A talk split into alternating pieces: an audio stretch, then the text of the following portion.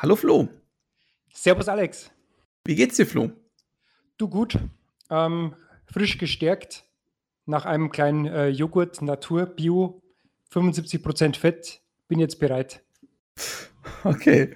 Du bist bereit für was eigentlich? Ähm, was, ähm, über was wollen wir uns heute unterhalten? Ich habe noch wieder keinen Plan. Puh, du, ich sehe gerade neben mir lädt gerade meine Oculus Quest auf. Machen wir doch ein bisschen was über VR, ne? Also VR, ja gut, wenn, wenn du es möchtest, wenn du es möchtest. Und zwar jetzt kommt's, wir machen aber kein Oculus Quest Spiel, also kein natives Oculus Quest Spiel, sondern es geht ja jetzt seit einiger Zeit, kann man die Oculus Quest ja mit einem handelsüblichen USB-C 3.1 Kabel an den PC anschließen und kann das dann ganz normal als Steam VR-Brille auch nutzen. Und da dachte ich mir, Mensch, das mache ich und dann nehme ich mir gleich Half-Life Alex mit und das ja quasi auch wie aus dem Nichts angekündigt wurde. Und äh, ja, dann habe ich hier mal eben in 20 Stunden äh, Half-Life Alex durchgespielt. Nee, ich glaube 20 waren es nicht. Es waren 12, sehe ich gerade. Okay, aber ähm, das passt ja ganz gut äh, zusammen, denn das Thema VR hat ja Valve ganz dick auf der Fahne. Die haben ja ein eigenes Gerät mit HTC äh, zusammen, dieses, weiß ich gar nicht, wie das heißt, HTC Hast du eine Ahnung? Keine Ahnung. Ja, das ist die, die Vive, ne? Vive heißt er, genau. Das ist ein Konkurrenzprodukt zu, zu, zu Rift sozusagen.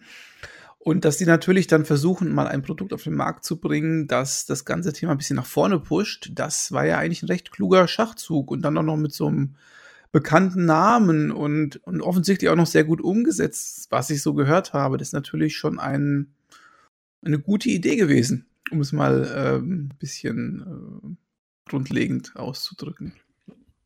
Ja, also ich habe ja mit VR, wir haben ja schon ein bisschen drüber gesprochen, ähm, und meine Erfahrung mit VR ist eben, ich habe es damals als die ersten, die erste Generation rausgekommen beim Kollegen getestet, habe damals das, ja, was kam denn da alles raus? Ne? Diese, auch bei Valve, diese, diese Trainingsdemos und dann das von Eve, Eve Valkyrie, ne, hatte auch dieses äh, Space Sim Geschichten und ich fand es schon gut, aber ich habe es auch nicht immer so länger, so länger als eine halbe Stunde habe ich das auch nicht ausgehalten. Ne? Also da ist mir dann auch ein bisschen schwummrig geworden. Die Brille ist, mir, drückt mich dann und, und die Spiele waren ja jetzt auch nicht so, da musste man, da war ja jetzt auch wirklich kein Spiel dabei, das eben irgendwie ein Half-Life oder ein Super Mario oder ein Zelda, ne? also dieses, so den, den, den Killer-Titel gab es ja eigentlich nicht. Ne? Es gab so kleinere Spiele, äh, wie dieses Beat Saber oder so Musiksachen, die richtig cool waren, die, auch, die sich auch sehr gut verkauft haben.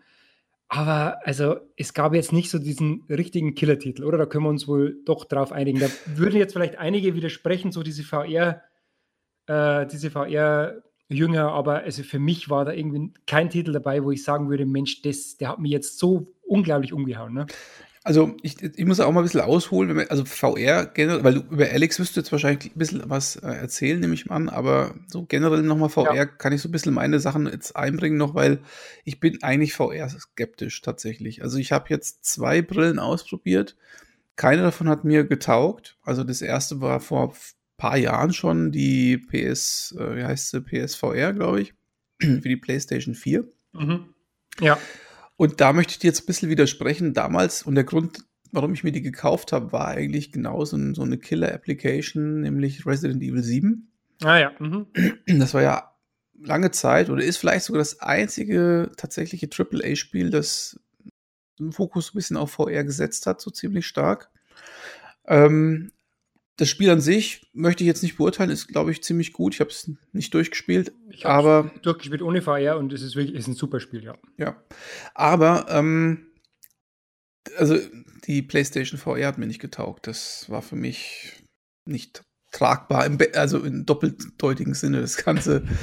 Also nicht das, tragbar, ja. Ja, das, nee, das, also das war nichts für mich. Also äh, wirklich, also ich habe das probiert. Ich habe auch dieses Valkyrie zum Beispiel ausprobiert und so weiter. Das war auch so, ja. da gab es ja so ein paar Demo-Geschichten auch dann im PlayStation Store. Und nichts davon hat mich überzeugt. Das war am Anfang immer so, ah, das sieht ja ganz cool aus und dann war es einfach nur noch anstrengend. Deswegen habe ich das gelassen. Und jetzt Jahre später ähm, mir die äh, Oculus, wie heißt sie, Go gekauft. Das ist ja diese mhm, kleinste ja, Variante. Und da hatte ich mir jetzt so ein bisschen was erhofft, auch wenn ich mir gedacht habe, okay, wir sind ein paar Generationen weiter und so weiter und so fort. Aber ganz ehrlich, es hat sich für mich überhaupt nichts verändert. Das ist genauso, ja, wie soll ich das sagen, genauso mittelmäßig von der Erfahrung her wie vorher auch schon nichts, wo ich sage, boah, das haut mich so vor den Socken, dass ich unbedingt haben müsste. Trotz, also es, man kann ja zum Beispiel sagen, es hat Nachteile, einem wird vielleicht schlecht oder man verkrampft sich oder kriegt Kopfschmerzen, was auch immer, und sagt aber gleichzeitig, aber das Erlebnis ist so geil, dass ich das in Kauf nehme. Ja. Aber so ist es bei mir nicht gewesen. Also es war nicht geil. Es war okay, es war manchmal ganz gut, manchmal war es völlig uninteressant. Und dann aber war es irgendwie trotzdem unangenehm und dafür war das mir einfach das Gesamtpaket nicht gut genug, ja. Mhm. Ähm, deswegen habe ich das VR-Experiment zur Seite geschoben und habe auch nicht weiter vor, mich damit zu beschäftigen. Ähm, aber es gibt, und das möchte ich trotzdem noch anbringen, noch ein sehr gutes VR-Spiel, aber nur auf PlayStation, nämlich dieses Ast Astrobot. Das ja, kenne ich gar nicht. Ja, das ist so ein VR-Jump'n'Run, ein 3D-Jump'n'Run. Und wenn man den einschlägigen Magazinen glauben darf, ist es, das zumindest bis Alex rausgekommen ist, das beste VR-Spiel, das es so eigentlich gibt. Also auch wenn es nur für PlayStation ist, ist es, wenn man es plattformübergreifend sehen würde, wahrscheinlich schon das Beste von den bisherigen VR-Spielen. Alex hat es jetzt, glaube ich, nochmal umgeworfen, aber man kann vielleicht auch sagen, Alex geht mehr so in die Action- oder Action-Adventure-Schiene und das andere geht ja mehr in die Jump'n'Run-Schiene. Okay, ja. Mhm.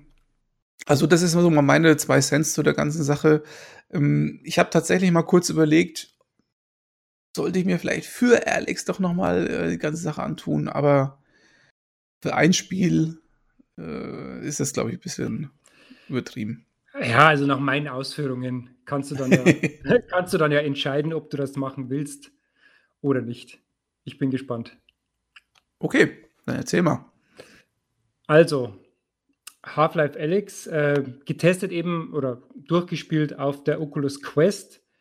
Ähm, da muss man natürlich dazu sagen, ich habe jetzt keine, äh, keinen, keinen Vergleich mit den anderen Brillen. Die haben wohl ein bisschen mehr Herz und ähm, generell vielleicht ein bisschen bessere Bildqualität, weil die Oculus Quest ja über diesen PC-Link sozusagen das irgendwie rüber projiziert oder streamt. Also nagel mich da technisch nicht fest, ich weiß es nicht genau, aber da scheint die Bildqualität ein bisschen komprimiert zu sein. Ähm, es war aber tatsächlich so, dass ich davon nichts gemerkt habe. Also vielleicht, wenn du jetzt kommst von einer neuen Vive oder Rift, äh, vielleicht ist es dann anders, aber es war für mich, es hat das, das spielerische Erlebnis überhaupt nicht beeinträchtigt. Ne? Es hat alles super geklappt äh, mit von der Quest mit diesen zwei Controllern, äh, hat alles super, wurde super unterstützt, ne? diese ganzen äh, das Spiel spielt, das Spiel spielt ja ganz stark eben mit dieser mit, mit was in den Händen nehmen und, und äh, Regale durchsuchen auf Munition etc. Und das hat alles super geklappt. Ne? Also da gab es fast keine Probleme. Also mal technisch gesehen und auch preislich ist das Ding quasi zwischen der Go und einer richtigen Rift anzusiedeln. Ne? Also die Quest meine ich jetzt, die Hardware. Die Quest, dazu. genau, die ist so bei 3,99. Also ich glaube, momentan ist sie gar nicht lieferbar. Bin mir jetzt nicht sicher. Also war lange nicht lieferbar. Und das, für das, dass das Ding eben jetzt auch eine PC-Brille kostenlos dazu ist, finde ich, es war es die Anschaffung voll wert. Also ich habe auf der Quest auch ganz oft das Beat selber gespielt, fand ich wirklich super und auch dieses Space Pirate Trainer, das fand ich auch total lustig, vor allem als erstes VR-Erlebnis. Ähm, aber sonst war da eben vorher jetzt kein Spiel, wie wir vorhin gesagt haben, dass mir jetzt, dass ich jetzt irgendwie, wo ich gesagt, das hätte mir jetzt komplett umgehauen. Aber ja, Half-Life Alex, wenn man ein Spiel spielt auf VR und ich habe jetzt leider das, was du gesagt hast, nicht gespielt, dann ist das auf jeden Fall ganz, ganz oben auf der Liste, weil das ist wirklich so, wie man es eigentlich erwartet. Das ist jetzt nicht so ein, so ein, so ein Spiel, das sich auf irgendwie eine, eine Mini-Mechanik, also so ein, so ein, so ein One-Trick-Pony ähm, oder das, das halt sowas wie Tetris, ne, sondern das ist wirklich ein komplettes Solo-Erlebnis. Und zwar nicht nur irgendwie zwei, drei Stunden, wie man es ja vielleicht von anderen äh, VR-Spielen vielleicht kennt, also die auch mit Story arbeiten, sondern das ist wirklich zwölf Stunden und ich, ich habe da wirklich mehrere Wochen dran gespielt, weil ich ja leider auch, wie wir es vorhin gesagt haben, nach 30, 40 Minuten muss ich dann einfach Pause machen. Ne? Also das ist bei mir immer noch nicht weg. Das wird wahrscheinlich auch nicht anderes, anders werden, weil die Brille ist eben, die wiegt eben immer noch ein bisschen was. Und ähm, ich habe dann immer, auf, immer wieder ein bisschen Pause machen müssen. Aber es hat mich dermaßen gefesselt, ich wollte es wirklich immer weiterspielen. Aber sag mal, das kann doch nicht gesund sein, oder? Wenn, wenn der menschliche Körper doch die, die, Signale gibt, dass das irgendwie einem nicht gut tut, dann kann das doch nicht gesund sein. Also mir ist es nicht so, dass mir schlecht geworden ist. Schlecht wurde mir wirklich nur bei so Spielen, ähm, da gab es irgendwie so ein komisches Ninja-Spiel auf der, das ist für PC und für Quest erschienen, das habe ich mal, habe ich wieder zurückgegeben. Da musste man echt, also so, das hat zwar auch so Point and Click gehabt, ne? also weil du kannst dich ja, du hast ja die, die Option, du kannst dich bewegen mit WASD oder halt mit dem Gamepad, ne? Äh, dann bewegt sich aber dein Körper, aber du bewegst, bewegst dich ja nicht. Und das, da, dieses, das löst ja bei den meisten Menschen Motion Sickness aus und auch bei mir. Und ich habe einmal die Steuerung bei Half-Life Alex auch umgestellt äh, und ich habe es nicht ausgehalten. Ne? Also da ist sofort, da ging sofort die Licht aus. Also ich habe dann sofort wieder auf äh, Point und Teleport, wie das heißt. Ne? Also ja, ja, du kennst das ja, ne? Ja. Das heißt, du bewegst dich nicht selber, sondern du, du äh, pointest irgendwie mit, mit, dem, mit, dem, äh, mit den Controllern irgendwo hin und dann beamst du dich dahin. Ne? Ist das, äh, löst das ein bisschen, also löst sich das aus der Immersion ein wenig dann auch raus oder ist das wurscht im Endeffekt? Also man kann natürlich ein bisschen tricksen bei den Feuergefechten, weil man kann natürlich sich dann irgendwie hinter den Soldaten ein bisschen teleportieren oder kann schnell mal schnell die Biege machen. Ne? Aber also mir hat es ganz ehrlich das, das Spiel nicht versaut oder irgendwie, mich hat mich, es hat mich nicht irgendwie rausge rausgeworfen. Ne? Mhm. Also ich, ich fand es immer noch super, denn, denn das Erste, was man mal sagen muss, die grafische Aufbereitung, die Darstellung ist einfach Wahnsinn. Also die ist wirklich, die ist, die ist Wahnsinn. Also von den Texturen, von den Details, das ist wirklich, wirklich Wahnsinn. Und man merkt wirklich, wie stark da diese 1080 Ti, die in meinem Desktop läuft, wie die da gerecht, die gerechnet hat. Ne? Also da ist schon, da war maximale Performance gefragt. Ich weiß nicht, ich glaube, ab, ab einer 1060 oder so ist es, glaube ich, wird es unterstützt. Ich hatte jetzt überhaupt keine Performance-Probleme, aber da hat man schon gemerkt, also da wurde das Ding schon ganz schön heiß. Ne? Aber jetzt nochmal ganz kurz für mich, ich muss es nochmal versuchen zu visualisieren. Also bei der Quest hast du so zwei Controller dabei für die Hände, richtig? Ja, die, genau. Und die sind so ja eigentlich kabellos, oder? Sind absolut kabellos. Sind links und rechts völlig freihand kabellos, haben sogar so eine limitierte Fingererkennung. Okay, und normalerweise kannst du dich mit der Quest einfach irgendwo hinstellen, weil das ist ja ein autarkes Gerät. Genau. Du das ist ja der Sinn hin. des Ganzen und dann stellst du dich hin und dann hast du auch nicht so diese Probleme mit der Motion Sickness, weil du kannst dich ja dabei bewegen so ein bisschen. Du kannst dich so, schon ein bisschen bewegen, aber du hast natürlich auch nicht, du hast ja keine Turnhalle, ne? Du, mhm. du, du wirst ja immer deinen Bereich, den Spielbereich definieren, ne? Mhm. Und in dem Bereich kannst du dich natürlich bewegen. Da kannst du auch, kannst du dich ducken, da kannst du dich auch hinter einer Autotür verstecken, wenn, wenn die Soldaten auf dich schießen. Das geht schon. Aber, Aber du kannst halt diese normale Bewegung, ne, diese, diese normale Spielbewegung, so ich gehe jetzt den Gang entlang, das ja. kannst du halt nicht machen. Das musst du mit dem Point and Teleport machen. Ne? Gut, aber jetzt, jetzt nochmal, nur wie gesagt, zur Verständnis für mich. Jetzt hast du doch aber das Gerät an den Computer angeschlossen, sonst geht es ja nicht. Also hast du ein Kabel dran. Genau. So, und wie hast du ein Kabel, das, dann? ist natürlich wie bei den anderen, äh, du hast ja bei den anderen VR-Brillen, also bei den PC, echten PC-Brillen, hast du ja auch äh, ein Kabel dran. Das heißt, da ist ein Kabel, das geht vom, den USB, vom USB-Port deines PCs ähm, an deine Brille, also an die Seite der Brille. Und ja, das heißt, da brauchst du, also ich empfehle mindestens ein 3-Meter-Kabel. Ähm, Freund von mir hat, das, hat sich das nochmal verlängert mit einem USB-Hub. Also da braucht man schon, dass man diese ganze Bewegungsfreiheit zumindest in so einem, in so einem äh, kleinen Quadrat, dass man sich äh, in, in, in, diesem, in diesem Fence, ne, man nennt es ja Fence, also diesen Zaun, den man sich zeichnet, ähm, sollte man schon mindestens drei Meter Kabel haben, äh, damit es passt. Ne?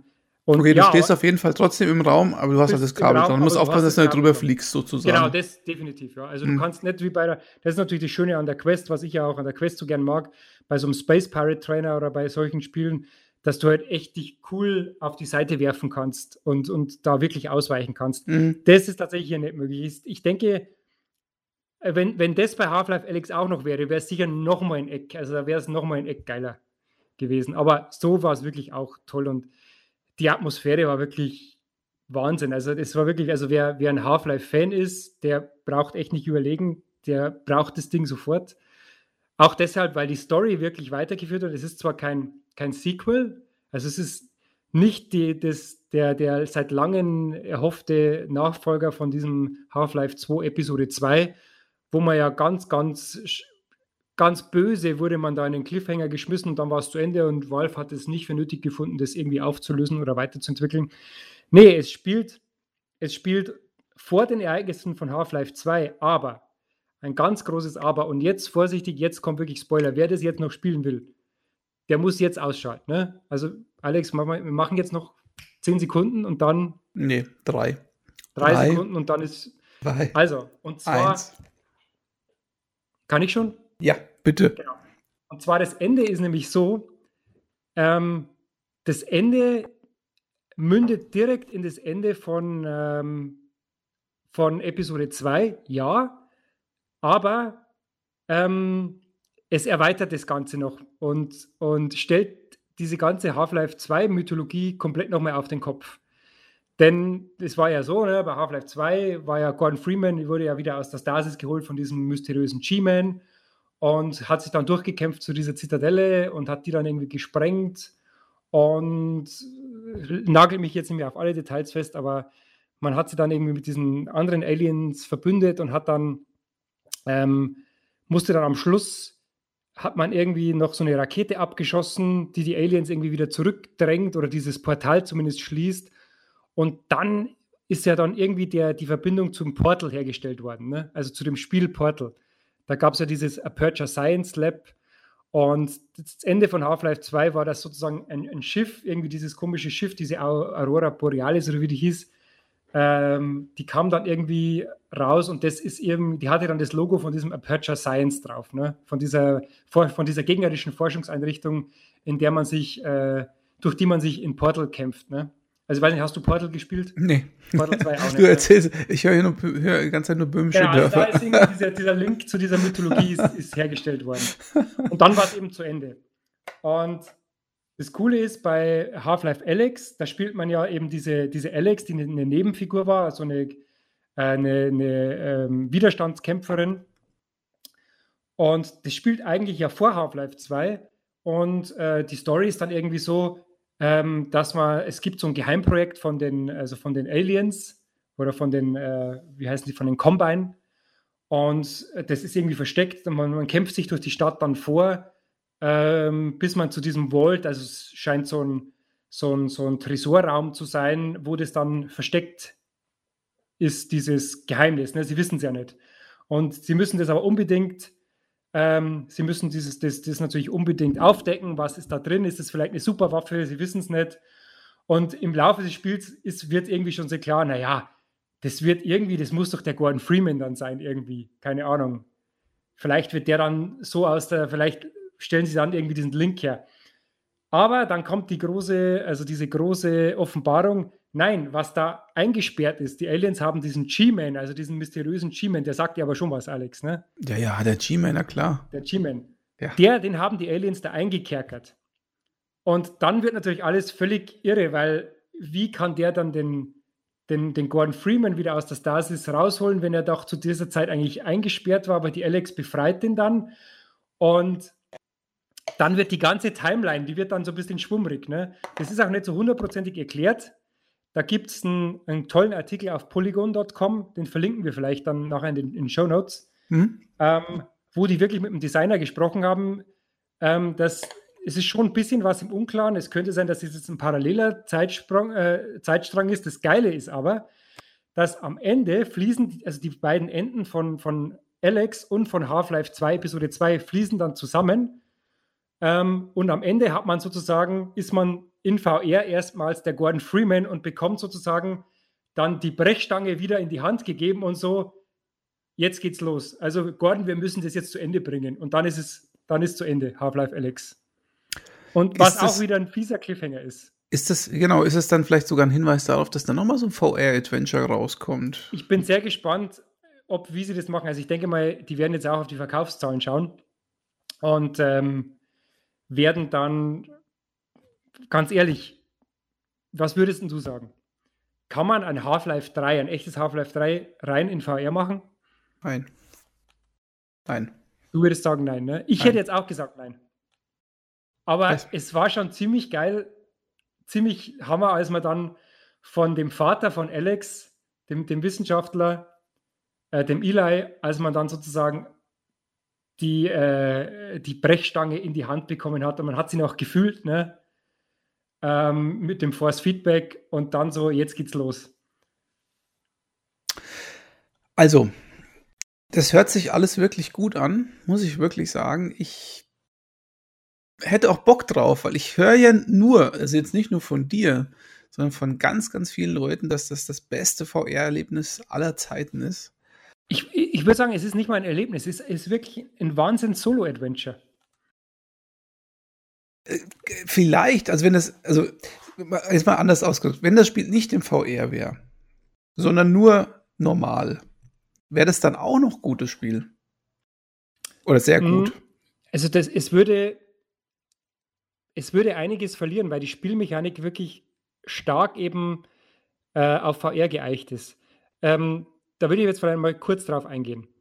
Und zwar ist es ja so, ähm, das Spiel nutzt wirklich diese ganze VR, dieses Motion- und Handtracking ganz stark aus. Das heißt, du musst immer so, es ist, sind ganz viele Gegenstände, ganz viele äh, so Dosenbüchsen, die du dann umdrehen musst. Du hast ganz viele Puzzles, die voll darauf ausgelegt sind, die wirklich super sind mit dieser, mit dieser, mit diesem Hand-Hand-Tracking, ähm, wo du richtig mal so Schalter bewegen musst, wo du so, so wirklich 3D, so holographische Puzzles auch lösen musst. Ähm, du musst deine Waffe selber nachladen. Ne? Also du musst wirklich Magazin rausholen, äh, Magazin reinstecken, du musst den Lauf einrasten lassen. Ähm, du kannst wirklich eine einzelne Patrone rausziehen aus dem Lauf. Ne?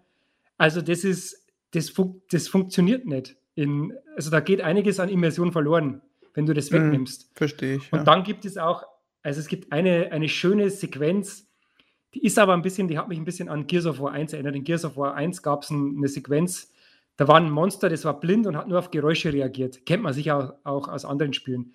Man konnte es so, konnte man das nicht, es war un, unkaputtbar. Ne? Man konnte es nicht erschießen. Und du musstest dem quasi immer ein bisschen ausweichen und musstest es ablenken mit Geräusch. Jetzt stell dir so, ein, so eine Sequenz mal vor in Half-Life, so eine Horrorsequenz mit einem Monster, das du nicht erschießen kannst und das auf Geräusche reagiert und du nimmst wirklich aus dem Regal eine, eine Flasche und wirfst es in VR, damit das Monster, damit du das weglockst und du musst in dieser Zeit ein Rätsel lösen, bevor das Monster zurückkommt. Und das alles in VR und in, in so einer leicht spooky, dunklen Atmosphäre. Eine der besten Sequenzen überhaupt. Absoluter Wahnsinn. okay. Ich höre schon den Enthusiasmus raus, muss ich sagen. Also das, das war wirklich, das war wirklich Wahnsinn, ne? Mhm. Und ja, es gab ein paar Szenen, also auch die, die Schusswechsel sind eben teilweise schon ein bisschen knackig, ähm, obwohl man ein bisschen, bisschen cheaten kann, eben weil man es schnell ja weglaufen kann, etc. Aber schon auch irgendwie cool. Ich fand aber die Schusswechsel sogar nicht mal das Beste dran. Also, die waren schon cool, auch, dass man sich mal hinter einem Auto verstecken kann und dann eine Autotür aufmachen kann. Ich habe aber bei den Schusswechseln, muss ich sagen, ich habe mich immer irgendwo versteckt und habe dann nur mal so rausgelugt und habe geschaut, dass ich irgendwelche Headshots machen kann. Äh, aber das ist auch sehr schön gelöst. Ne? Ich sag mal, in anderen VR-Spielen ist das ja eigentlich das ganze Spiel. Ne? Du bekommst irgendwie eine Waffe in die Hand und, und machst irgendwie äh, Tontaubenschießen oder sowas. Ne? Mhm. Und, und da ist das alles in so, einer, in so einem wirklich, in so einem waschechten Solo-Abenteuer eingebettet und also finde es wirklich super. Also von vorn bis hinten super und, und das Ende ist für Half-Life-Fans natürlich sowieso unverzichtbar. Also muss man für die ganze Mythologie und hoffentlich auch für die Fortsetzungen muss man einfach mal gespielt haben.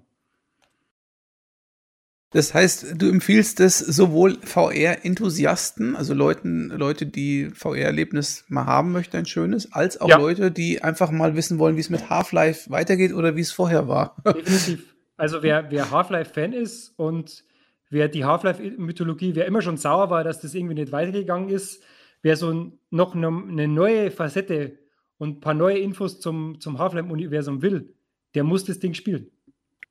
Kostet aber jetzt auch nicht wenig für ein VR-Spiel mit 9, also 50 ja. Euro. Ist ja schon die obere Preisklasse für VR-Spiele, oder? Ich schaue mal kurz. Ich glaube 45, oder? Ich dachte 49, aber gut. Oder das 49, ja, ja. Das sind das da war ein Rabatt drauf. drauf ja. Ich habe übrigens gesehen, dass das äh, der Topseller im Steam Store ist bei VR-Spielen. So viel äh, kann man schon mal sagen. Das will ich doch schwer hoffen. Ne? also wenn das nicht der Topseller bei den VR-Spielen ist, dann können wir VR sofort beerdigen. 26.960 Reviews äußerst positiv, sagt Steam. Mit äußerst positiv sind 98% gemeint. Ich glaube, viel mehr geht bei so einer Anzahl von äh, Reviews nicht. Das ist äh, schon. Also für so ein. Ist das ein AAA-Spiel, kann man das sagen? Auf jeden das Fall für. Definitiv, definitiv ja. ist das ein AAA-Spiel. Also für die Art von Spiel. Mh, mm, also AAA-Spiele haben ja ganz oft keine sehr hohen Bewertungen weil da doch sehr viele spielen und jeder hat mal eine andere Meinung, ja, und dann äh, kommt da am Ende nie irgendwas über 95 Prozent raus, ganz selten. Ähm, das ist jetzt hier ein AAA-Spiel mit eben sehr vielen Bewertungen, aber eben nahezu 100 Prozent, also fast jeder war damit ist damit d'accord gegangen, dass es ein super Spiel ist. Das ist schon außergewöhnlich, muss man schon zugeben. Ja, also absolut verdient aus meiner Sicht. Es ist AAA von der Produktion her, es ist AAA von vom Umfang her, ähm, da hat man wirklich alles, also man hat das, das Medium, würde ich mal so sagen, oder wie man so schön sagt, man hat das Medium sehr, sehr gut genutzt. Eigentlich sollte, finde ich, Valve ähm, eine, ein Half-Life 3 machen mit einer normal spielbaren Variante und einer VR-Variante. Das wäre ein Ja, vielleicht so, also das wäre doch, ich weiß, was du meinst, ne? Das, oder vielleicht die eine Hälfte ist in VR oder man, man macht zwei Spiele, Half-Life 3 normal und Half-Life genau. 3 VR und die zahlen sich, die, die, die, die gehen ineinander her. Ne? Also das heißt, die, man bekommt vielleicht aus der, ähm, man bekommt vielleicht die, die, die komplette Story nur, wenn man beide spielt, ne? Na, das will, das will ich nicht machen, weil dann, dann, dann, dann, äh, was machen denn die ganzen Leute, die keine VR-Ausrüstung haben oder das nicht können? Die sind oder, mega oder sauer. So, es spielt parallel irgendwie, ne? Ich würde es einfach zweimal machen, das Spiel einmal ausgelegt auf VR-Mechaniken und einmal ausgelegt auf hm, konventionelle ja, Mechaniken. Wird teuer, aber wenn es einer kann, dann, dann wahrscheinlich Valve, ja. ja. Geld dürfte kein Problem sein. Geld dürfte wirklich kein Problem sein. Es ist natürlich ein Investor, ne? Also ich meine, die VR-Brille, du brauchst natürlich, also wenn du jetzt in die Kategorie gehörst, ja, ich bin Half-Life 2-Fan, aber ich habe jetzt keine VR-Hardware oder will mir keine kaufen, ist natürlich doof also da würde ich tendenziell zur Quest, naja, weiß ich nicht. Die Quest ist ja auch mit 399. Ich glaube, die Oculus Rift, und das muss man ja dazu sagen, ne? Also Valve hat das ja nicht limitiert, kürzlich limitiert auf, das hätten sie ja machen können, ne? auf ihre eigene VR-Brille. Mhm. Hätten wir ja machen können, haben sie aber extra nicht gemacht. Ne? Es geht wirklich mit allen und auch, ich glaube, mit diesen Windows 10 Mixed Reality, glaube ich, geht es auch irgendwie.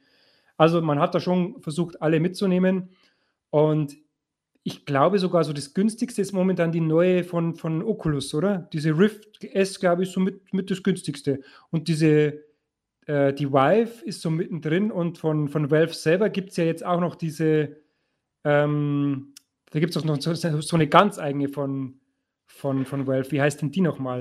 Das ist ja wirklich das ganz teure Gerät, ne? Äh, da frag mich nicht. Äh, da, da blicke ich nicht durch. Das ja, da gibt es ja tausend Stück schon mittlerweile. Ich, also ich glaube einfach, dass. Äh, die Valve, Entschuldigung, Valve Index ist das, ne? Die Index, das ist dieses ganz super tolle Gerät mit, glaube ich, das kostet irgendwie 800 Euro oder so. Ähm, ja, stimmt, hier steht auch Valve Index, ja. Vive. Achso, achso, hat es dann HTC gar nicht mehr hergestellt, das Gerät, oder was? Ja, genau, Vive ist, das war vorher mit Valve zusammen und äh, Valve hat jetzt ja die Index, das ist eine Eigenproduktion, ah. die auch wirklich so das, das Premium-Ding ist, ne? Okay. Na gut, wie auch immer, ist es jedenfalls nicht dumm von, von, von Valve zu sagen, wir machen das natürlich für jede VR-Brille, denn der VR-Markt ist ja noch klein. Der ist, ähm, da weiß man noch nicht, ob er stirbt oder ob er durchkommt. Ja, das ist wie so ein ja, Neugeborenes, also. das im Brutkasten liegt man weiß nicht, kommt es durch oder nicht. Und dann natürlich von vornherein irgendwelche Sachen auszuschließen auf dem eh schon kleinen Markt, das wäre natürlich ein Schuss ins eigene, ins eigene Knie, das machen sie wahrscheinlich nicht.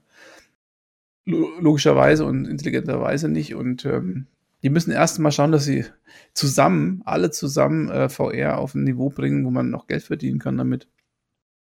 Ja, definitiv. Also, also ich, ich würde jetzt, ich würde mal so sagen, wenn du ein Half-Life 2-Fan bist und ähm, entweder du leist dir eine Brille aus, ähm, die Quest vielleicht, wenn du sowieso eine, äh, eine Quest vielleicht haben willst, weil du Standalone ohne Kabel spielen willst, ist das vielleicht ein guter Invest und ansonsten würde ich halt die, die Rift S nehmen, die, die günstige. Also nur für das eine Spiel würde ich mir jetzt auch nicht 1000 Euro Equipment rein, mit, mit was diese die Index kostet. Ne? Wobei angeblich, also mit der Index hat man, äh, die, diese Index hat ja nochmal bessere Controller und das kann ja so einzelnes Finger-Tracking. Bin mir jetzt aber nicht sicher, ob das in, ob das speziell in Alex nochmal berücksichtigt ist. Also ich habe jetzt nichts bemerkt, dass ich irgendwie beschnitten wäre in meinen Controllern. Aber ja, also das ist natürlich die Entscheidung, die jeder selber treffen muss. Ja, denke ich auch. Ähm, da ich weder Half-Life-Fan bin noch VR-Fan, ist es mir eigentlich relativ wurscht. Aber. Das spart dir Geld, ist gut. Es spart mir Geld und wahrscheinlich so manchen vollgekotzten Eimer. Ja, also eigentlich ist es fast ein bisschen schade, aber wie gesagt, und ich glaube auch das Problem, das ist halt ganz grundsätzlich das Problem vom VR. Wenn du jetzt mal angenommen, du würdest dir eine Switch kaufen und es käme nur einmal im Jahr oder, oder alle zwei Jahre mal ein hochklassiges Spiel raus, würdest du doch auch sagen, also das Gerät hat sich nicht gelohnt. Und jetzt ist das ja bei diesen VR-Sachen eigentlich genauso. Da kommt vielleicht alle zwei Jahre mal ein super Spiel und dazwischen einfach nur so ja. mehr mal besser, mal schlechtere ähm, Indie-Massenware. Das ist nicht genug eigentlich. Gell? Also in jedem anderen Gerät würde man sagen, also nee, lass gut sein. Ja, also ich habe ja glaube ich, auch mal geschrieben, dass vielleicht sogar das, oder also, dass aus meiner Sicht das Half-Life Alyx leider das letzte VR AAA-Spiel sein wird. Das kann gut sein, ne? Das hast du mal geschrieben. Das habe ich tatsächlich mal geschrieben, ja. Okay. Und also ich, ich würde es dem nicht wünschen, weil ich bin jetzt kein VR-Gegner. Ich fand es ja super. Aber es, ich denke mal, es ist sehr viel Produktionsaufwand, das nochmal zusätzlich zu machen für, ein, für einen kleinen Markt. Und ich weiß auch nicht, ob der Markt wirklich so groß wird, weil wir haben es ja vorhin gesagt, ne, die Brille, wenn du jetzt ein normaler Verbraucher bist, ne, ein normaler, kein Enthusiast, kaufst du dir wirklich zu dem Gaming-PC, den du brauchst, noch die, die Brille dazu und nimmst dann in Kauf, dass es drückt, dass dir vielleicht schlecht wird nach einer halben Stunde, dass du noch mal ein Kabel dran haben musst. Ähm, ganz davon zu schweigen, dass du völlig bescheuert aussiehst, wenn da noch jemand im Raum sitzt ja, es ist alles irgendwie, es ist kein Mainstream-Thema, ne? Und dann gibt es halt auch keine, die dicken Spiele gibt es halt nicht dann. Das fehlt dann halt auch noch oben drauf und naja. Ja, es ist schwierig. Das Schwieriges schwierig. Thema. Ich, Schwieriges äh, Thema ist, bleibt weiter schwierig. Also ich sehe, bin eher pessimistisch, aber mm. nichtsdestotrotz, das Half-Life Alex ist ein Wahnsinnswurf geworden. Wobei ich jetzt sag mal, Valve, gell, also ich das ist jetzt natürlich so, so ein ganz tolles Beispiel, dass jemand, der so eine Hardware hat, natürlich dann auch sagt, okay, ich bin auch ein Softwarehersteller, wie Nintendo eigentlich, ne? Ich stelle eine Hardware her und dann mache ich auch noch die besten Spiele dazu. Und es gibt keinen im Markt, der das hinkriegt für VR als wie, wie Valve. Also wer soll es sonst hinkriegen? Ne? Die, die könnten ja, ja, quasi mit ihrem, wenn, wenn sie wirklich vorhaben, VR durchzudrücken, und das müssen sie ja vorhaben, sonst haben sie ja Hunderte von Millionen in den Sand gesetzt mit der ganzen Hardware. Dann wäre es natürlich schlau zu sagen, Leute, wir entwickeln jetzt hier regelmäßig VR-Spiele auf ganz hohem Niveau. Und dann wird sich das am Ende vielleicht auch rentieren, die ganze Chose. Absolut, ja. Echt der einzige Weg. Das ist der einzige Weg und das ist, stellt sich aber die Frage, ob Valve, die ja jetzt in der Vergangenheit, in den letzten Jahren ja im Spieleentwicklungssektor irgendwie gar nicht mehr präsent waren. Ne? Sie verticken ja eigentlich nur noch. Ja, die haben ja dieses Artefakt gemacht, dieses Kartenspiel, das war beim Flop. Genau, genau, ja. Das haben sie gemacht, ja. Und ansonsten wird da irgendwie, läuft da nicht so viel, ob die sich nochmal diesen Schuh anziehen. Ne? Ob sie sagen, komm, jetzt machen wir wirklich nochmal, jetzt machen wir Spiele. In, insofern ist es schon interessant, fast schon überraschend, dass die so ein Spiel auf, auf äh, zustande gebracht haben, ne? all den Jahren. Wird man denen ja, fast gar nicht mehr zutrauen, ne? Ja, das vor allem. Und ähm, es kann mich auch extrem überraschen. Ne? Und was ich ja mal gern mag, es wurde irgendwie, wann wurde es angekündigt? Irgendwann im Februar, Januar, Februar, im März kam es raus, ne? Oder mhm. was, sowas, ne? Ja. Und also das ist lange schon unter Verschluss gewesen. Ne? Man, da gab es auch keine Leaks, also keiner hat irgendwie, es gab auch irgendwie keine Gerüchte, dass jetzt, dass, dass Valve jetzt an dem VR Half-Life arbeitet. Vielleicht irgendwann mal was ganz Obskures, aber es war schon ziemlich überraschend. Ne? Und mich hat es auch überrascht, aber hat sich gelohnt, ob das noch weiter so fortgesetzt wird, ob es noch weitere Half-Life AAA in VR gibt. Wir werden sehen. Ich bin skeptisch. Es wird wahrscheinlich an den Verkaufszahlen liegen. Und die wissen wir ja beide nicht. Ja, ich, also ich sag mal so, ich wünsche allen VR-Leuten ähm, da draußen, die gerne VR betätigen und betreiben und gerne auch Half-Life äh, mögen, dass das durchaus noch viele, viele Jahre weitergeht mit hochkarätigen Titeln. Also insbesondere natürlich dir, äh, Flo, weil du ja offensichtlich ein großer Half-Life-Fan bist. Irgendwie schon. Also irgendwie, ich wusste es, glaube ich, gar nicht mehr. Aber ich wusste es gar nicht mehr. Aber es, das hat mich, das Ende hat mich berührt. Gut, naja. Also, dann, ich drücke fest die Daumen. Ja, wenn ich hier meine, meine Sossi-Vibes äh, losschicke, dann klappt das schon. Ich, spür, ich spüre sie und Valve spürt sie hoffentlich auch. Die spüren es auch, ja.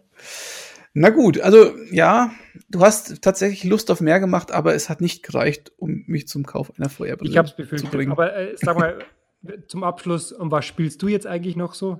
Wir haben doch unsere, unsere, unsere beliebte Rubrik, was spielen wir gerade, immer zum Schluss. Ach ja, genau. Ähm, was spiele ich denn überhaupt? Also, es ist ja eine sehr gute Frage. Ich habe jetzt längere Zeit mal Mountain Blade 2 gespielt.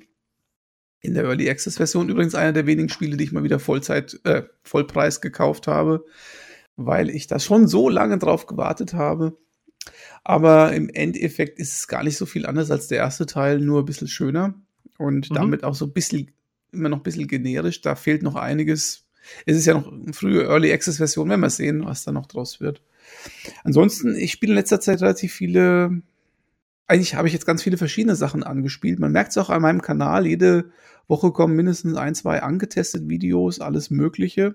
Du hast mir äh, heute äh, dieses Monster Train äh, irgendwie mal äh, vorgestellt. Diesen Deckbilder, der Slay the Spire ja irgendwie ablösen soll. Genau, habe ich schon sehr, sehr viel Gutes gehört. Also tatsächlich habe ich das schon längere Zeit auf der Wunschliste und Gamers Global gibt es jetzt so einen Spielecheck dazu. Dann der Maverick spielt das schon länger und hat mir gesagt, dass er das wirklich gut findet. Das habe ich mir überlegt, möchte ich mir mal zu Gemüte führen. Ansonsten habe ich jetzt noch so ein paar Spiele von, so ein paar Testmuster bekommen, äh, wo ich jetzt noch ein paar Videos zu machen muss. Ja, also alles querbeet. Querbeet. Das und du außer XCOM? XCOM natürlich auf der Switch und XCOM äh, wieder ein bisschen am PC bin gerade durch mit meinem Doom Eternal Nightmare Durchlauf. Es hat mich Schweiß, Blut und Schweiß gekostet, aber war schön. Und äh, genau, ansonsten tatsächlich jetzt erstmal nur ein bisschen, wieder ein bisschen mehr Rundentakte, wieder ein bisschen zurück von diesem unglaublich durchges durchgestylten und wahnsinnig schnellen Monster, Dämonen vernichten von, von Doom. Bisschen gemütlicher zurück auf die Rundentaktik. Ganz gemütlich. Du bist ein Mann der Gegensätze, Flo. Absolut. Ein Mann der krassen Gegensätze. Immer für eine so Überraschung gut. So ist es, ja. Jetzt geht es mal wieder ein bisschen ruhiger. Ich habe mir übrigens, das darf ich noch abschließend sagen, ähm, nachdem ich ja in einem der letzten Nanocasts so sehr über den Witcher gelästert habe. Oh ja. Habe ich ja ähm, festgestellt, dass mich das ganze Szenario doch irgendwie fasziniert. Die Serie hat sicherlich Schwächen und man denkt so manchmal, was ist das für ein Rotz? Aber so insgesamt auch, ich weiß gar nicht, der Schauspieler hat auch vieles dazu beigetragen, hat es mich dann doch so ein bisschen gepackt und ich habe ja dann äh, mir sämtliche Hörbücher geholt. Also es gibt ja irgendwie, ich glaube, drei, vier Prequel-Bücher und nochmal drei, vier, fünf, fünf äh, richtige Bücher. Acht Bücher sind es, glaube ich, insgesamt. Und bin jetzt quasi beim vorletzten, also sozusagen beim siebten ähm, und tatsächlich, ich bin ja einer, der hat nie Witcher gespielt, ne? Ja, wenn dann nur so angespielt. Aber ich habe tatsächlich vor, alle drei Witcher-Spiele von vorne bis hinten durchzuspielen. Oh Gott, also ich, ich wünsche dir alles Gute, aber ich weiß nicht, ob du Teil 1 durchhältst. Ja, weiß ich auch nicht. Ich habe es damals schon, also Teil 1 war damals schon schlecht gef gefunden, 2008 oder wann der rauskam, 2007. Ich fand den sehr gut, aber er ist halt, Teil 1 ist so unglaublich umfangreich. Also, das, Echt? Ja, der ist richtig umfangreich. Okay. Der Teil, Teil 2 ist sogar ein bisschen kompakter. Okay. Naja, ich hoffe, dass mich das Spiel generell überhaupt, wie soll ich das sagen, ähm, antörnt, weil, wie gesagt, damals ja nicht so, weil es diverse Schwächen hatte, gerade die Steuerung im Kampf, die war ja Katastrophe. Und sowas habe ich mir damals schon gedacht, tue ich mir nicht an. Aber jetzt natürlich mit dem Witcher-Hintergrund und ich bin jetzt mittlerweile ein richtiger Witcher-Fanboy, muss ich sagen. Also nicht von, also ab, nicht von den Spielen, die Spiele kenne ich ja nicht, aber so Witcher als Buch, Szenario, als Buch, äh, Roman, Serie ja. und Figur und auch alle anderen Figuren, die dazugehören in irgendeiner Form, das macht mich mittlerweile echt an. Das ist, gefällt mir sehr gut. Ähm, und äh, auf Basis der Prämisse hoffe ich, dass ich dann auch die Spiele dann wieder gut finde. Wobei der zweite Teil, den hatte ich mal kurz angespielt, der ist gar nicht so schlecht gewesen. Ich habe nur leider technische Probleme gehabt. Das Spiel ist mir abgestürzt ja. und dann habe ich aufgehört. Und den dritten habe ich mich nie rangewagt, weil ich mir gedacht habe, wenn mir schon die ersten beiden nicht gefallen und dann noch so ein ewig langes Spiel. Nee. Aber jetzt, jetzt greife ich an, Flo. Also, wie gesagt, eineinhalb Bücher sind es noch ungefähr. Ich das bin gespannt. Ich bin ja. schon. Hau rein. Es gibt ja sowieso keinen, der mir es glaubt, dass ich Witcher 3 nie gespielt habe. Gibt es ja niemanden. Also als immer ja, also hier CRPG-Podcast. Wenn ich es nicht wüsste. Also ich weiß es ja, ne? Aber ja, ja, es ist schon eine Lücke. Es ist eine Lücke und ich stehe aber dazu, ne? Stehe zu meiner, zu meinen Fehlern. Ja, so ist es. Aber ja, es ist irgendwie so, ich habe nichts Stringentes. Hier, äh, Warcraft 3 Reforged habe ich mir gekauft. Haben auch wieder mittendrin aufgehört. Übrigens, Hades. Hades, gell, kann ich empfehlen. Mhm, ja, ja. Gar du nicht so gesagt. schlecht. Ah, ja. ich, aber es ist ein Spiel, das ist ein Spiel, das bekommt mein Prädikat, hätte ich gern auf Switch. Ja, durchaus, ja. Kann man schon sagen. Aber es ist echt krass, wie sehr mich das an Enter the Gungeon erinnert. Das ist, hätte ich nicht gedacht. Das ist ja von den Leuten dieses, äh, was haben die denn vorher gemacht? Dieses Bastion und so. Und, ja, ähm, ja Bastion, Bastion und äh, Transistor, ne? Ja, genau. Und die haben mir beide nicht so irgendwie gefallen, aber das Hades ist wirklich cool. Das ist so, ist ja ein Roguelike, oder Roguelite, ich bin mir jetzt nicht sicher. Ja, da ja. verschwimmen die Grenzen so ein bisschen. Aber es hat, der, der, der Grafikstil gefällt mir, der Humor, den finde ich ganz gut. Ist ja meistens bei so Spielen, dass der Humor Mist ist, aber hier ist er ganz gut. Und ähm, Spieldesign ist auch ganz gut, sehr schnell. Müsste eigentlich total was für dich sein. Ja. Naja. Das Und ich, ich muss es mal wieder sagen, Kiste. Leute, wenn ihr den Epic Store nicht hasst, aus Gründen, die ich sowieso nicht nachvollziehen kann, denn immer wenn ich höre Epic Store, ähm, habe ich noch nie ein valides Argument gehört, warum man den nicht installieren sollte oder die kostenlosen Spiele mitnehmen sollte. Aber im Moment, aber wahrscheinlich, wenn der Podcast rauskommt, nicht mehr, aber im Moment ist ja noch dieser Mega-Sale. Da kriegt ihr Hades für sechs lumpige Euro. Das werdet ihr sonst nie wieder bekommen, nicht beim Key-Shop. Äh, Kann ich nur sagen, schlag zu. Ist so. So das war jetzt mein ausgehendes Wort für diesen Podcast. Schön, da klicke ich doch gleich auf Kaufen. Hast du gemacht? Echt? Nee, aber vielleicht, wer weiß. Aber ihr daheim, klickt auf Kaufen, ne? Ja, äh, unterstützt den Epic Store. die Leute, die äh, nur jetzt die Pest in den Hals wünschen. Naja, aber es ist halt, es ist halt einfach cool, gell, wenn du da irgendwie so hochpreisige Spiele plötzlich für unter 10 Euro bekommst. Oder, oder für kostenlos, gell, mal so ein Civ 6 oder GTA 5. Aber Wahnsinn. ich sehe jetzt gerade, also das Hades ist ja momentan für 16,79. Ja, aber du musst immer die 10 Euro wegrechnen. Ah, stimmt, man hat ja diesen Gutschein, ja. Ja, ja, genau. Und dann bist du bei 6 Euro. Paar zerquetscht. Ja. Schön, liebe Freunde, kaufen. Kauf, ich will nicht sagen Kaufbefehl, aber man kann sich das mal anschauen. Übrigens für so ein Spiel äh, mit über 10 Gigabyte ziemlich groß tatsächlich. Hätte ich nicht, würde man der Optik nicht ansehen. So. Gut, Flo. Wenn wir dann nichts mehr zu besprechen haben, würde ich sagen, begebe ich mich jetzt, ich werde jetzt meinen Astralkörper von dieser Couch äh, hochbewegen, von diesem, von dieser, von diesem Daunensessel hochbewegen, meine Ziga Zigarre ausdrücken, dir einen schönen Abend wünschen und ja. hoffen, dass wir uns bald wieder hören. Das mache ich auch. Und äh, ich wünsche dir auch einen schönen Abend, wünsche euch einen schönen Abend da draußen und macht's gut und äh, ja, bis zum nächsten Mal. Bis zum nächsten Mal. Macht's gut. Ciao.